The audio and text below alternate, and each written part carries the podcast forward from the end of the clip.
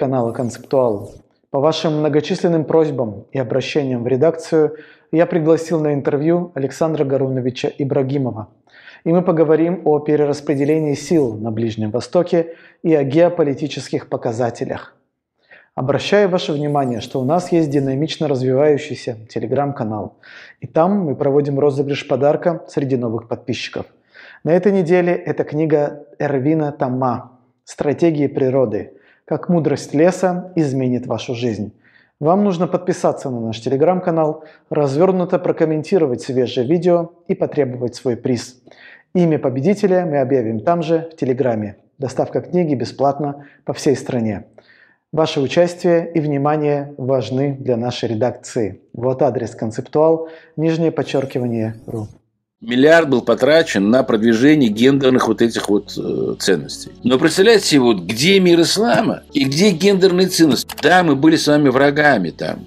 Мы стреляли в друг друга, но вы всегда вели себя как достойные воины, вы никогда не совершали подлости, вы, если договаривались, никогда не обманывали. Вы для того, чтобы взять там одного человека, не зачищали там всю деревню, значит, там уничтожая там все подряд. Да? Для мусульманина, китайца, это черти. Что было понятно. Потому что неизвестно, что они едят, неизвестно, что они пьют. У них совершенно другая, скажем так, ментальность. Александр Гарунович, давайте тогда мы поговорим об э, исламском мире, потому что вопрос э, для России э, был всегда очень важен. Так вот, что же для исламского мира означает уход США из Афганистана? Что, это, что этот уход значит с точки зрения некого глобального вопроса, глобального контекста? Хорошо, что вы уточнили и поставили это на высоту именно глобального процесса.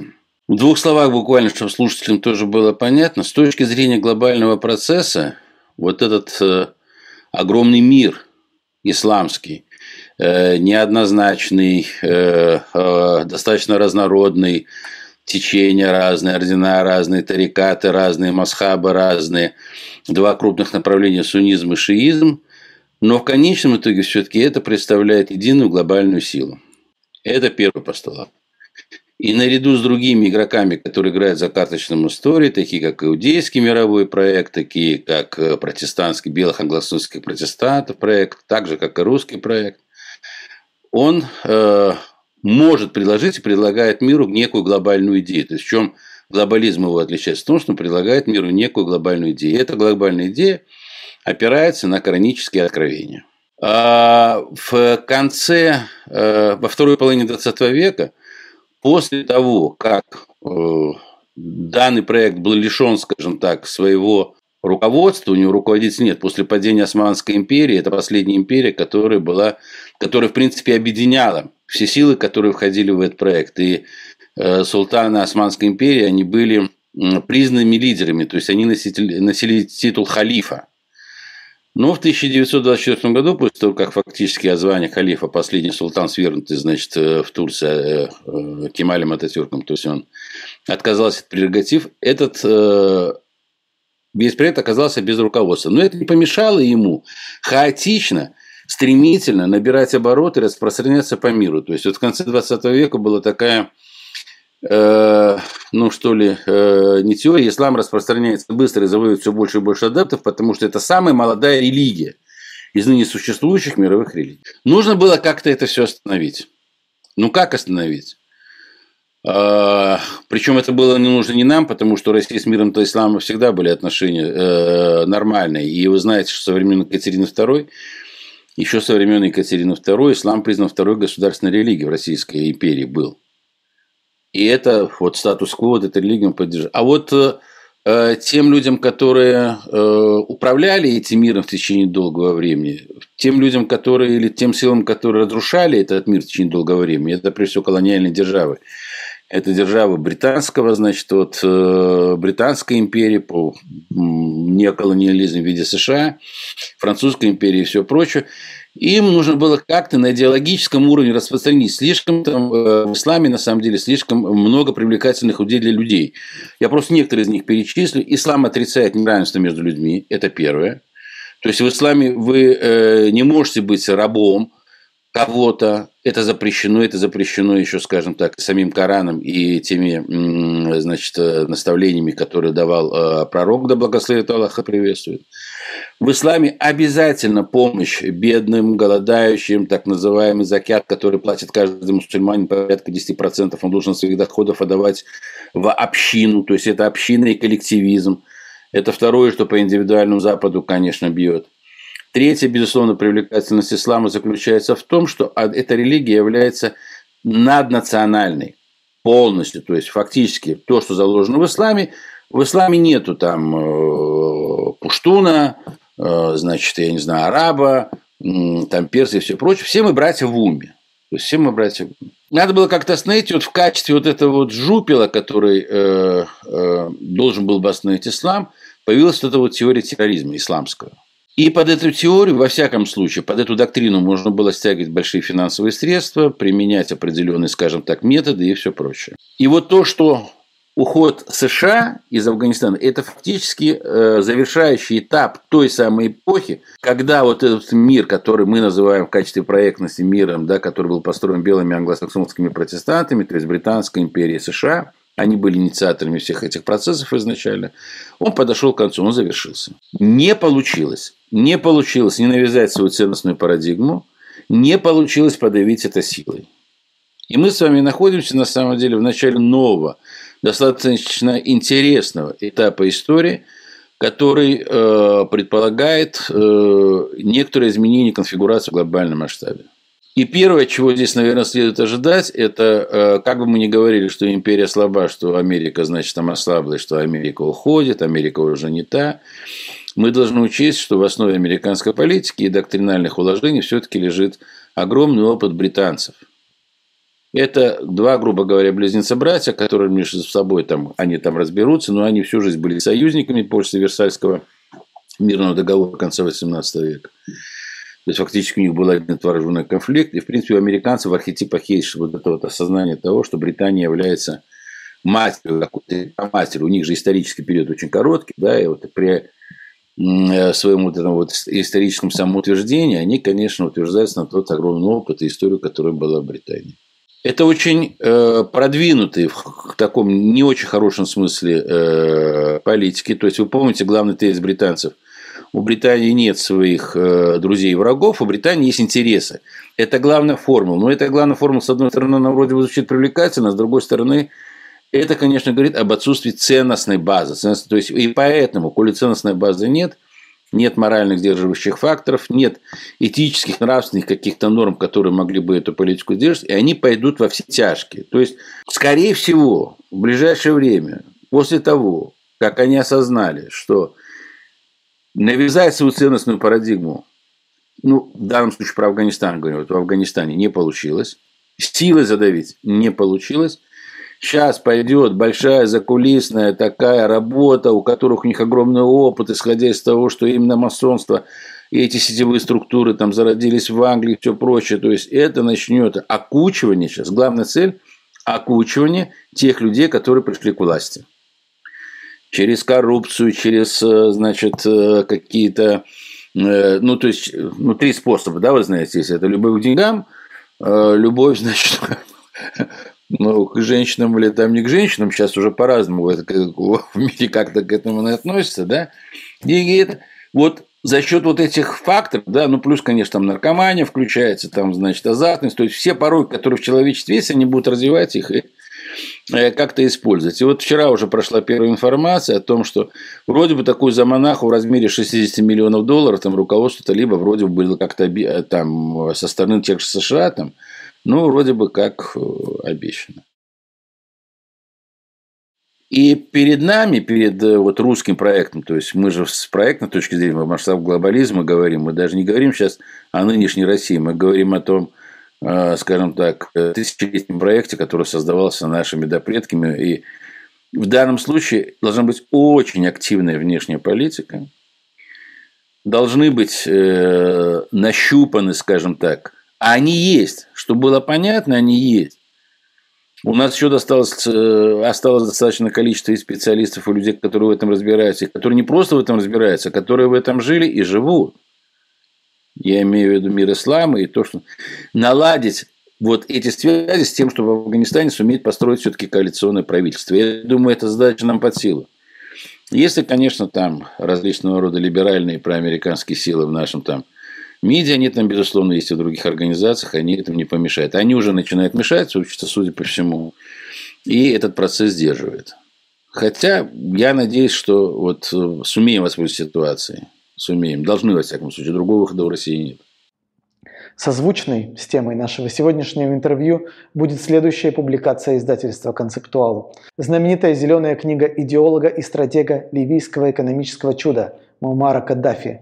Программный теоретический труд о совмещении социалистических идей и принципов ислама. Книга доступна в интернет-магазине «Концептуал». Переходите по ссылке и приобретайте данное издание. Что насчет факта, фактора терроризма, потому что по многим источникам в Афганистане нашли приют разного рода террористические организации. Есть ли риск расползания с приходом туда талибов, расползания этих организаций по всему миру? Как вы думаете, как вы анализируете именно этот процесс? На мой взгляд, это, конечно, пугалка, э, который пытается именно затормозить этот процесс вхождения России или вхождения русского проекта вот в этот мир – по дипломатическим каналам. То есть говорят, ну зачем, что вы там делаете, как вы можете вообще вот с этими совершенно ужасными террористами о чем-то, и они сейчас будут расползаться, и поэтому единственный выход – это выстраивать какие-то отношения конфронтационного плана. Я хочу сразу сказать, что э, в Афганистане все идиоты, что было понятно. У руководства люди стоят достаточно образованные, что опять-таки было понятно. Я вам просто хочу сказать, что стрелять в ногу они себе не будут если не будет предательства со стороны руководства. Что значит стрелять в ногу? Афганистан получает большую часть своих, скажем так, э, ресурсов жизнеобеспечения из Советского Союза. Я сейчас это назвал общим названием Советский Союз, оно мило моему сердцу, и подразумеваю поэтому то евразийское пространство, которое было создано. Порядка 80% электроэнергии они получают через, через Узбекистан при э, Советском Союзе еще все-таки э, русский проект всегда отличался от других. То есть мы же когда заходим на территорию, мы не грабить начинаем, а начинаем как-то строить и давать. Вся эта инфраструктура, которая завязана на энергоносители, она была создана при Советском Союзе практически. Одна из первых электростанций даже была построена еще в 1924 году если мне не изменяет память. То есть Афганистан была первой страной, которая признала, вы знаете, да, в 19 году они признали советский, ну, в смысле, вот, э, большевистскую Россию. Они официально ее признали. После этого были налажены отношения с тем режимом, который тогда был в Афганистане. И вот пошли программы экономического и, скажем так, научного э, взаимодействия. Причем эти все структуры, которые там есть, понастроенные нашими да, в свое время при Советском Союзе, они не могут быть даны на аутсорсинг каким-нибудь, скажем так, британским или другим там компаниям. Почему? Потому что у них вся технологическая база наша. И даже когда там сидели американцы, ремонт и профилактика этих всех, значит, вот, э, объектов инфраструктурных, он осуществлялся за счет, э, ну, по контрактам с нашими специалистами. Разрушить это это для них, значит, еще раз говорю, выстрелить себе много, особенно при катастрофе, которая на них надвигается, это голодная, ну, все говорят, что там голод начнется, хотя, думаю, не начнется, потому что, опять-таки, помощь будет осуществляться отсюда. Третий вопрос. У Афганистана есть очень важное стратегическое положение. Если бы, ну, я думаю, там слушатели наши знают, э, многие наши политологи, значит, и, э, и философы в том числе, и геополитики в том числе, они еще с конца 20 э, века утверждали о том, что построение горизонтальных связей по линиям бывшего шелкового пути, как его называли шелковый путь, то есть который связывал континент Евразийский в основном по горизонталям, это, в принципе, способствовало расширению влияния именно вот, э, э, ну, скажем так, держав море, таких как там США, там Великобритания и прочее, поскольку, связывал между собой определенные партии. Поэтому как альтернативы были предложены так называемые вертикальные связи, то есть которые бы давали самый быстрый доступ из южных районов или из южных регионов мира его северным регионом. И вот такой, начало такого северного региона оно было построено. При, опять-таки, когда там Советский Союз находился, была построена железная дорога, которая связала, э, значит, э, я сейчас не помню, докуда она доходила, самое главное, что с нашей колеей, там, 1520, она связала, значит, э, районы Советского Союза с Афганистаном.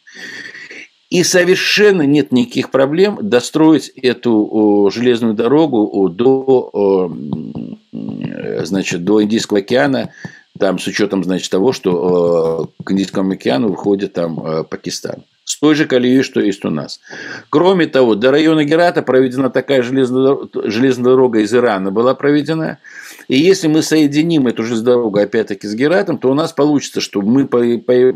Афганистан из себя представляет великий транспортный хаб, который напрямую, если вы на карту просто посмотрите, там не надо заходить в Суэцкий канал, тем более в прошлом году вы знаете, там какая ситуация произошла из-за того, что, за что он закупорился, как там пробку э, загнали и все, да, и они все за голову похватались, понимаете?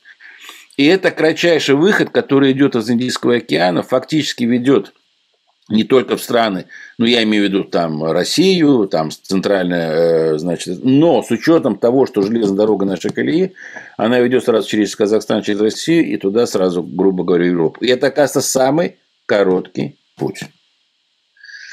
И еще раз говорю, там не все идиоты сидят, и они это тоже понимают. И они понимают прекрасно, что продолжать войну, в общем-то, в определенном смысле бессмысленно. Конечно, сейчас англосаксы попытаются опять Северный альянс, значит, э, стравить, значит, вот с этими ребятами. Там с...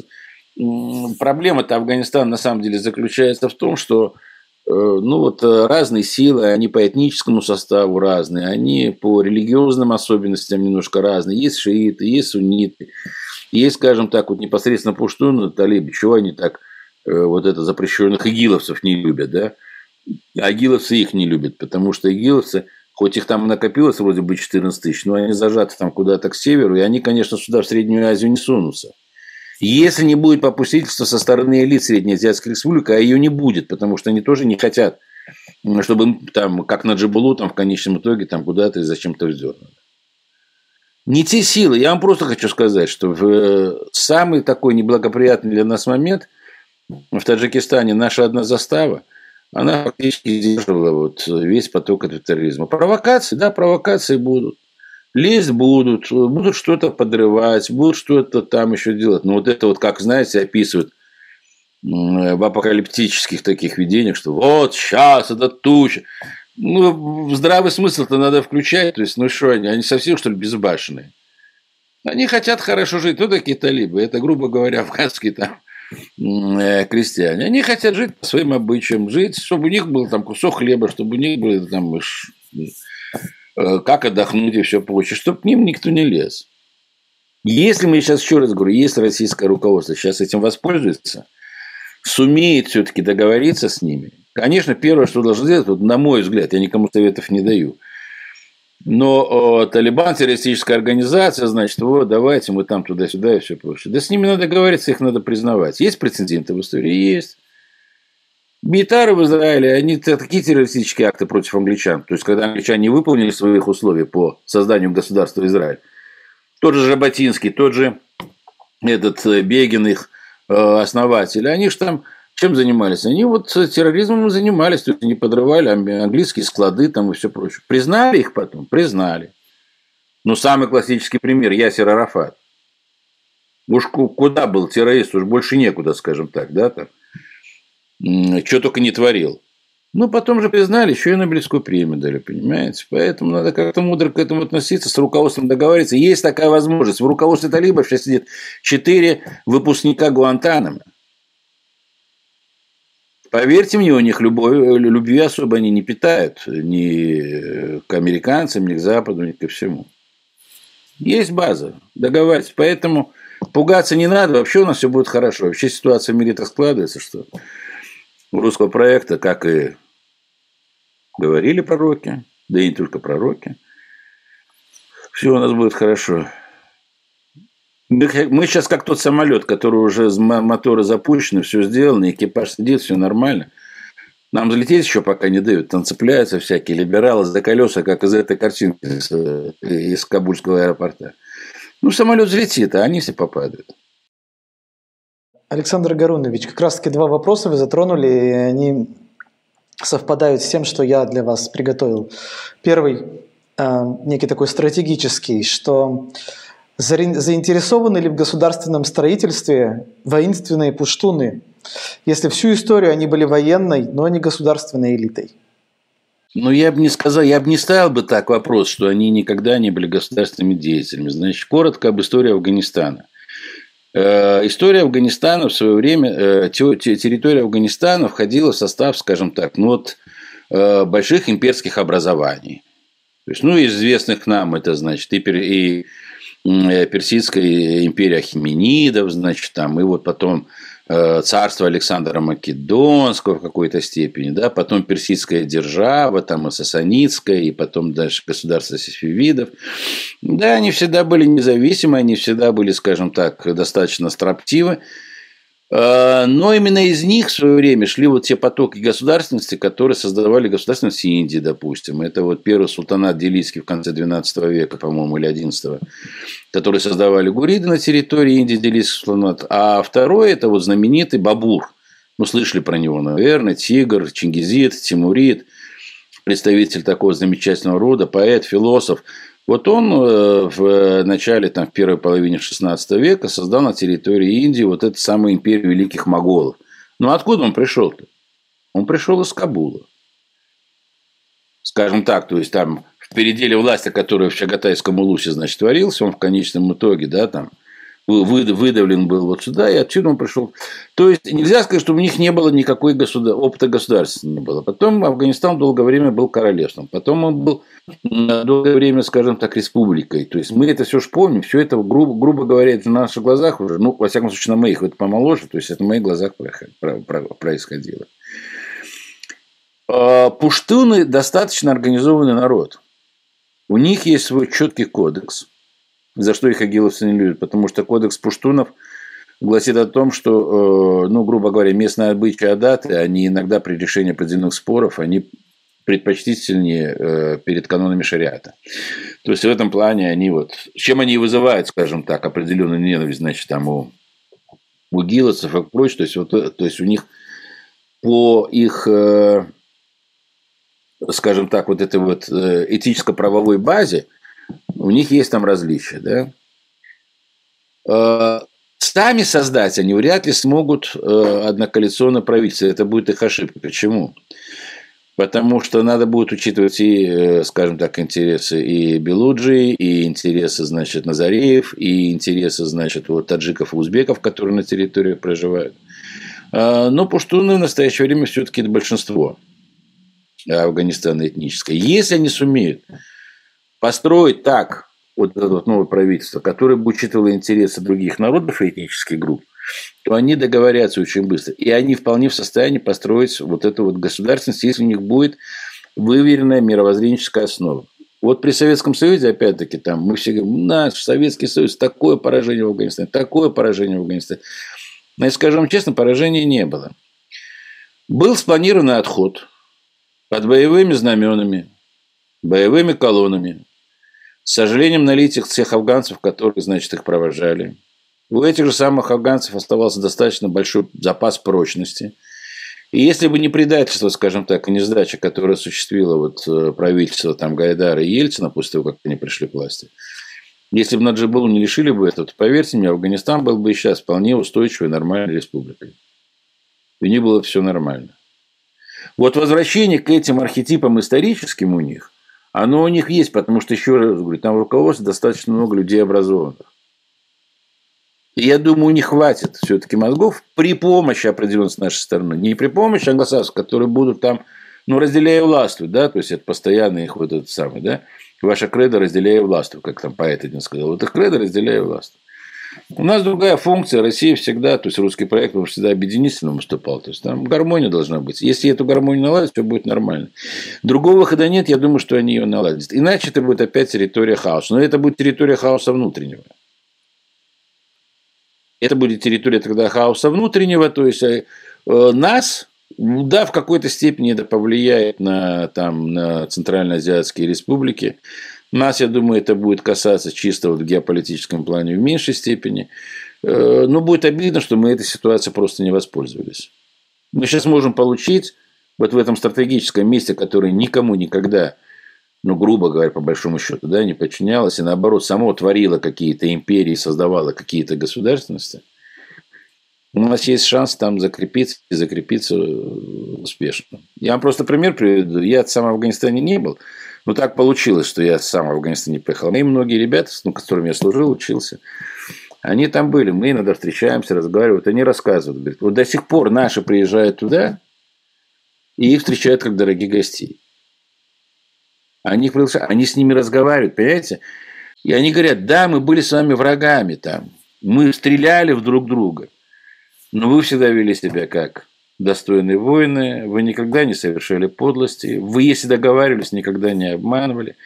Вы для того, чтобы взять там одного человека, не зачищали там всю деревню, значит, там уничтожая там все подряд. Да, там. Вы не применяли дикие способы, вот, как сейчас вы знаете, да, это вчера, по-моему, случай, когда американцы в отметку им же нужно продемонстрировать своему народу, что они там это самое. И они из дронов там разбомбили, погибла семья, семью детьми, да, но у нас вообще более того, наши очень часто ребята, да, они жертвуя, жертвуя собой, скажем так, или рискуя своими жизнями, они там при во время боевых действий, в первую очередь, женщин, детей пытались этих ребят не увести, понимаете? Чтобы они не попадали под огонь. Поэтому их встречают, и база для этого есть. Просто смелее надо идти активнее. Александр Гарунович, э, может быть, следующий вопрос будет сложным, но Пользуясь случаем, хочется его задать эксперту такого уровня, как вы. Э, какую стратегию США все эти годы реализовывала в Афганистане и почему она не увенчалась успехом? После 91 года американцы полностью утвердились вот в этой, ну, я пока их называю американцами, хотя, конечно, это не имеет, не, не имеется в виду, что это там национальный какой-то да, проект. Понятно, это национальный проект, это глобальный какой-то проект. То есть они перешли к реальному осуществлению так называемой доктрины Пакс Американо.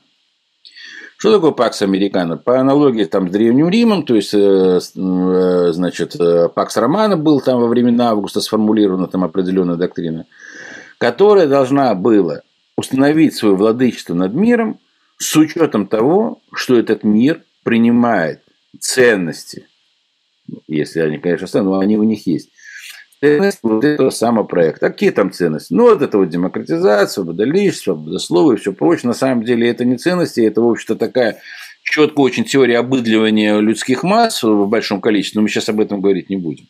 Но трансформируем общество именно эти вроде бы привлекательные ценности, начиная еще с этого лозунга «свобода, равенство, братство» и все прочее. И вот они решили вот эту вот свою э, парадигму этому миру навязать. И у них 91 года – Вроде бы это очень лихо получалось. В каком плане? Э, недоволен? Разбомбим. И давайте вспоминать там Ирак, Ливия, значит, там, что у нас еще, Египет, эти все революции, они весь Ближний Восток они фактически взорвали. Полагая, что теперь у них есть это право, поскольку мир стал монополярным, и у них есть для этого силы и возможности и все прочее. Но ведь уже заключается в том, что даже минуя вот эти вопросы, э, как бы сказать, э, глобального доминирования в военной сфере, они не смогли включить в голову вообще э, деградация вот этой самой американской элиты, она просто на лицо. То есть те люди, которые я читал просто книги вот советологов, они были, конечно, как бы сказать, врагами, да, там, но они хотя бы знали, о чем они говорят. Это были люди высокой квалификации. С ними их можно было читать, у них было очень много классных мыслей. Поэтому, наверное, успешность проекта и была, вот э, и Советский Союз сошел с арены, а они вроде бы остались, там, в 91-м. Но сейчас там деградация полная, это я точно говорю вам. Это. Иногда просто возникает чувство, что они дебилы. Достаточно одного примера. Из всех огромных денег, которые они в Афганистане потратили, миллиард был потрачен на продвижение гендерных вот этих вот э, ценностей. Но представляете вот где мир ислама – и где гендерная ценность? Ну, это насколько не нужно все это знать, чтобы вот э, все это сделать. Поэтому план американский по этому поводу рухнул.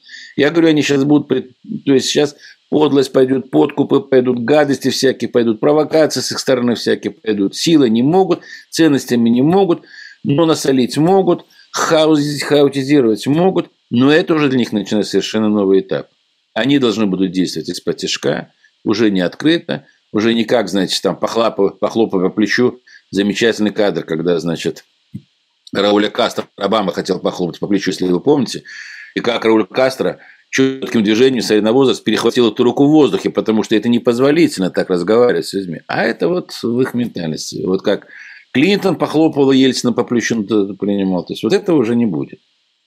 Ну, может, там для прибалтийских и украинских там политиков это будет, а здесь, конечно, не будет. Мы вступаем с вами в новую эпоху. Мы в нее уже фактически вступили.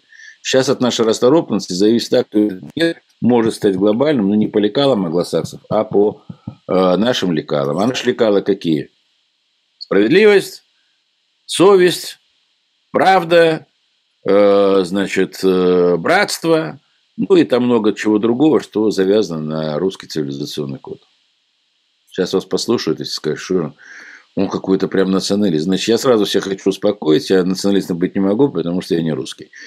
Я этнически не русский, у меня вообще папа э, дагестанец, мама азербайджанка, там, поэтому трудно меня обвинить в русском национализме.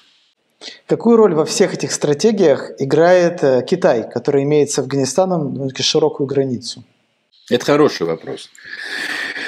Э, ну, нас и бывает, конечно, китайским драконом. Вот китайский дракон, он такой, значит, мощный, он там всех разгромит и всех прочь туда-сюда. Э, есть такое правило одно, то есть для того, чтобы делать какой-то прогноз и смотреть как-то в будущее, нужно все-таки опираться на историческое наследие и на традиционные, нравственные, моральные там, установки тех или иных больших групп. Вот если исходить из этого, я просто скажу, может быть, там меня завтра там все ругать будут, но что было понятно? Для мусульманина, китайца, это черти. Вот что было понятно. Потому что неизвестно, что они едят, неизвестно, что они пьют, у них совершенно другая, скажем так, ментальность. Вот э, они даже когда-то, ну, ребята там знакомые, они приезжают туда в командировки и все прочее, то есть они говорят, а, вот я приехал опять голодный, потому что они что подают, мы не знаем вообще, там, еду там туда-сюда, мы не знаем. Это первое. Но есть второй фактор. Для китайцев мусульмане даже хуже, чем черти. Они их за людей не считают. Если вы это в ментальности, меня, конечно, скажут, нет, вот установка партии, ну, там, что вот все они вместе, если вы будете присутствовать на каких-то концертах в Пекине, они любят, ну, любили, во всяком случае, лет пять назад, когда я туда еще ездил, концерт, вот как у нас в советские времена, дружба народов, значит, там монгольский танец, там, значит, ну, какой-нибудь бурятский танец, ну, там, этот э, на йоге у них живет, гуанси, гуанси там какие-нибудь танцуют, и обязательно, значит, там эти уйгуры что-нибудь спляшут и споют, да, там обязательно это будет. Но на самом деле они их там душат по страшной силе, что в исламском мире не может не вызвать вот такой вот внутренней э, силы протеста. Я вообще, честно говоря, не знаю, может быть, в Китае там тысячелетняя мудрость какая-то, они там люди очень мудрые, продвинутые. Они строят этот замечательный свой новый шелковый путь, они его строят через 12 исламских государств, а кто вообще может деньги вкладывать? Вкладывают туда сумасшедшие деньги, не понимая одного, что у мусульман на самом деле, они люди достаточно практичные и прагматичные. Вот пока он денег дает, ну, они будут внешне дружить. Как только денег они перестанут давать, поверьте мне, вот они, они с ними заводиться не будут. Потому что, еще раз говорю, есть вот эти вот внутренние, мощные совершенно, вот, мощные неприятия, которые существуют. Просто один пример приведу. Этот ролик есть в интернете, когда там женщина одна, которая беженка из Синьцзяна, вот это, ну, уйгурка она, она ушла сюда. Она рассказывала, когда ей китайские товарищи, значит, издевались там в лагере, в котором находился. И она говорит китайскому этому Хонвейбину, который с ней там обращался не очень хорошо. Она говорит, как же ты можешь так со мной обращаться, да? Ведь я же тебе в матери гожусь. Ну, это нормальное выражение, да? На что у него, значит, ужас совершенно. Как ты могла? Как ты вообще могла вообще себя сравнить с моей матерью? Ну, этим все сказано, понимаете? Поэтому вся вот эта лабудатность, вот китайцы сейчас придут, они всех захватят и все прочее. Значит, Чтобы опять было понятно. Я очень долго, да, отвечаю на вопросы. Но мне хочется, чтобы я первое, первое мое знакомство, мне э, со зрителями первое знакомство, я хочу, чтобы они как-то побольше узнали. Э, дело в том, что э, Китай никогда не был экспансионистской, экспансионистской империей. То есть, эта империя не развивалась по принципу экспансии. То есть, вот они как-то уложились вот в это вот естественное такое ложе, огражденное океаном, э, горами, Тибетом, значит, там, Лунем, вот этим всем прочим. А на севере у них было открытое пространство, там они, вроде бы они говорят, не они, неважно, а там от этого пространства они огорожены этой самой китайской стеной. И вот они вот в этой долине рек Хуанхэ, Янцзы, никуда никого не завоевывая, никуда не продвигаясь, потому что китайской ментальности это не нужно. Почему? Потому что они и так пуп земли. Их император наместник неба, они пуп земли, все остальные должны только оказывать им делать ку. И присылать какую-нибудь дань. Все. Чтобы зайти туда с сапогом, значит, там завоеватель и все прочее. У них есть такая интересная, не знаю, фейк это или не фейк, но я имею в виду исторический фейк, потому что китайцев много мифологизированного в истории. У них есть такая история, связанная с походами Джанхэ. Может быть, вы слышали. Значит, это знаменитая, как бы сказать, э, эпоха великих открытий, значит, но со стороны Китая. То есть, когда у них было семь экспедиций, которые они отправляли в эпоху Мин, по-моему, в начале 15 века, значит, вот сюда, вот в сторону Африки. И у них там действительно семь походов. У них такие, говорят, корабли были огромные, которые в поперечнике были такие, как каравелла Колумба. Представляете, какие корабли были? У них был фактически танкерный флот, поскольку они были умные. И они специально, они первые, говорят, якобы придумали. У них были специальные суда, заполненные пресной водой, едой и все прочее. Почему? Потому что китайцы другую еду не едят. Вот их в Москве, вот они приезжают, первое, куда они бегут кушать, они бегут в китайский ресторан. Они нашу пищу не едят. То есть они вот, э, ну, пирожок могут съесть там, ну, пельмени могут съесть, а остальное не едят. Им надо свою китайскую, это вечная проблема. Но дело не в этом. Вот они с собой еду туда-сюда. Что они, как они осваивали землю? Ну, на, на Мадагаскар приплыли, важный чиновник китайский сошел, местным племенам там что-то подарил, те ему сделали ку, принесли подарок. Он этот подарок берет и говорит, все, территория освоена, это дар императору, значит, не признали власть этого императора. И вот они вот так вот поездили семь раз, потом приехали, уже когда все подарки привезли этому, значит, императору Мину, он сказал, ну, а теперь все корабли сожжем. То есть, у них нет кораблей, не осталось, потому что якобы флот сожгли. Еще раз говорю, китайцы, они выдумщики большие в плане своей истории, поэтому они, может быть, что-то придумали, но факт остается фактом, они не... У них не было ни одной захватнической войны. Две попытки было, дважды дали по морде. Один раз во Вьетнаме, один раз в Корее. Еще в эпоху династии.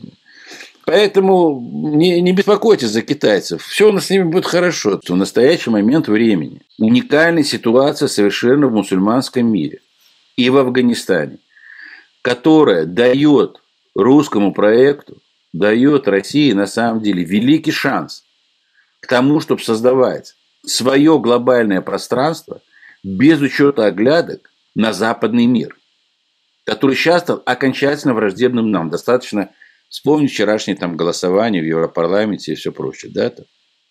Мы сейчас это можем сделать. Только пора перестать оглядываться на Запад. Пора перестать считать, что мы являемся частью, как некоторые говорят. Мы, мы часть Запада. Друзья мои, мы ничья не часть. Мы не часть ни Запада, мы не часть ни Востока. Русская цивилизация, русский проект России – это абсолютно уникальная, самостоятельная, самодостаточная цивилизация. И у нее для этого есть все цивилизационные признаки. И поэтому цивилизационное пространство надо выстраивать и у себя, и вокруг себя, именно исходя из этого посыла. И представьте, я говорю, оглядываться то туда, то сюда. У этих давайте возьмем палочки, а у этих давайте возьмем там, я не знаю, э, гендерное э, равенство и будем ходить с радужными флагами, значит, внимая друг друга. Это же ужас себе представить. Русский человек разве может себе это представить? Конечно, нет. Поэтому есть такой шанс, и я думаю, что мы этим шансом воспользуемся. Поверьте мне, я редко занимаюсь прогнозами, но те прогнозы, которые лично я не хвастаюсь, но это на самом деле я вообще редко хвастаюсь. В 2005 году они просто опубликованы в книге. То есть в 2005 году вышла книга «Образ белого царя», там прямо на графике показано. Что будет в 2021 году? Вот с 2021 года, друзья мои, мы в эту эпоху вступили. Старая эпоха закончилась, спас американо.